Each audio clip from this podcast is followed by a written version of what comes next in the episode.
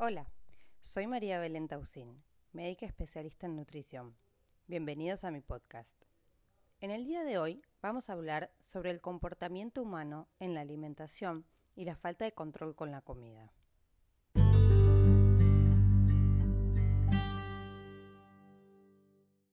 ¿Qué pasa si decidimos comer algo que no estaba planeado, que no habíamos decidido comer o hacemos una gran comida tipo atracón sintiéndonos fuera de control? ¿Cuántas veces escuchaste o dijiste, abrí el paquete y me comí todo? No podía parar. Ya está. Ya que me comí una y arruiné el día, me como el paquete entero. Estas son situaciones que ocurren más frecuentemente de lo que a uno le gustaría. Pero ¿cuál es el gran problema? En primer lugar, la falta de control, la sensación de frustración, culpa e incluso angustia que puede producir. Y en segundo lugar, a nivel físico y cerebral, también suceden cambios muy marcados que determinan este comportamiento humano.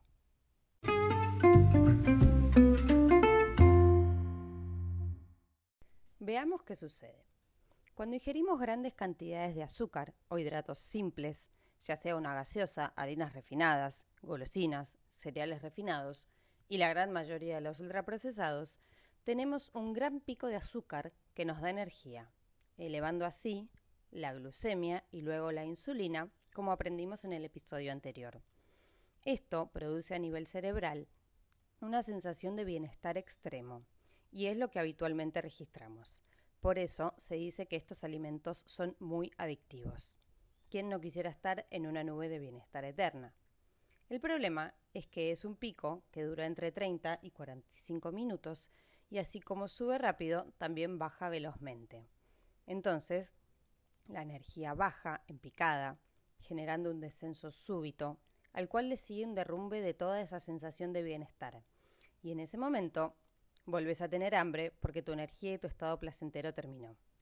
También puedes sentir ansiedad, malestar general, enojo, debilidad, falta de energía y dolor de cabeza.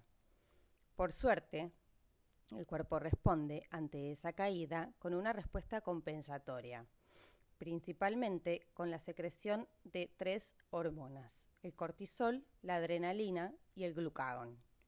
A estas hormonas se las llaman hormonas del estrés o también se las conoce como contrarreguladoras de la glucosa, porque justamente hacen eso, generan una pequeña compensación en los niveles de glucemia en sangre, pero no de manera inocua, ya que provocan un estado de tensión, nerviosismo, contractura muscular y hasta palpitaciones.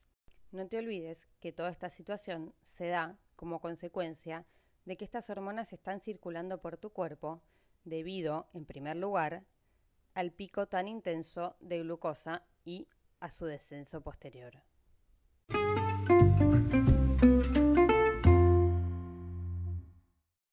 Por supuesto que no siempre todas estas situaciones se sienten como tal o se dan todas en conjunto, aunque puede ocurrir. Pero lo que sí sucede, como este pico hormonal del estrés se da entre una hora y media a dos horas luego de comer esa gran cantidad de azúcar, es que le echemos la culpa a otra situación que se dé justo en ese momento. Por ejemplo, terminaste de desayunar o de almorzar, miras la hora, llegas tarde a trabajar, tu hijo no se quiere cambiar, el colectivo no llega, y justo en ese momento aparece tu malestar. Y obviamente le echas la culpa al trabajo, a tu hijo, al perro o al colectivo, cuando en realidad no registras que la culpable fue la comida y no la situación posterior. Por eso, cuando estás haciendo un cambio en tu alimentación, es muy importante llevar un registro de comidas para saber qué fue lo que comimos y así poder asociarlo a las sensaciones de malestar o bienestar que puedas experimentar, al menos hasta que uno tenga el control y pueda reconocerlo más fácilmente.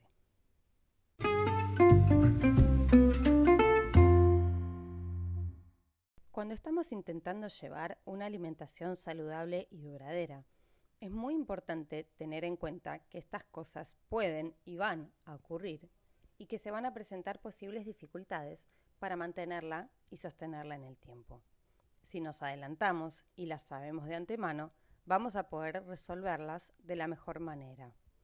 Algo que sucede muchas veces es que las cosas no salen como uno lo planeó, o se presenta una situación de vulnerabilidad frente a estos azúcares que estamos tratando de evitar. Y en ese momento en particular, en donde la expectativa versus la realidad es tan diferente, se genera un espacio fértil para la angustia, frustración, culpa o debilidad. Tenés que saber que vas a tener reuniones, cumpleaños, fiestas en las cuales no vas a tener el control y frente a las opciones presentes tenés que tomar la mejor decisión. La alimentación debe ser algo que te acompañe y te ayude y no algo que te exponga a un mayor estrés de los que ya tenés habitualmente. Y cuando tomes la decisión de comer eso o simplemente te tientes, primero intenta disfrutarlo. Sentite bien con vos mismo. Aprende de la situación y que no derrumbe todos tus planes del día o incluso de tu semana entera o el mes. A veces simplemente tenés ganas de algo en particular y lo comes. Pero otras veces esas ganas en realidad son la manifestación de otra cosa que pasó previamente. Entonces deberías pensar, ¿qué pasó unas horas antes? ¿Qué estaba haciendo? ¿Cómo fue tu día o tu noche? ¿Habías descansado bien? ¿Habías planificado tus comidas? Porque lo que no se planifica deja espacio para tentarte con cualquier cosa que a veces ni siquiera es lo que hubieras elegido comer. Planifica tu día, si sabes de una reunión, hacete la idea, pensalo bien y también date el gusto de comer eso que querés y sabes que va a estar y luego seguí con tu gran cambio de manera sana y amable con vos.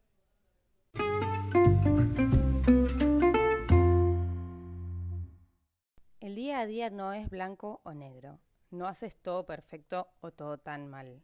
Amigate con la idea de no siempre tener el control, comparando dónde empezaste y dónde estás hoy, con metas realistas a corto y a largo plazo. Y a medida que vas ganando salud, vas a ir aprendiendo a lidiar con estas situaciones de diferentes maneras. Respeta tus tiempos y lo más importante, estás haciendo un cambio en tu vida para siempre, y eso lleva tiempo. No te desanimes. Cada paso hacia adelante es un objetivo más realizado y cada paso hacia atrás es un aprendizaje. Gracias por escucharme. Espero que lo hayan disfrutado tanto como yo. Puedes seguirme en Facebook, Twitter e Instagram como veravita.life.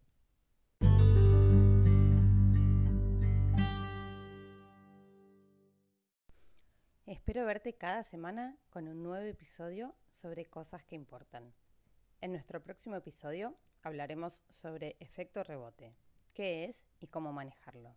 Que tengas un lindo día. Soy Belén, mamá, médica y cocinera.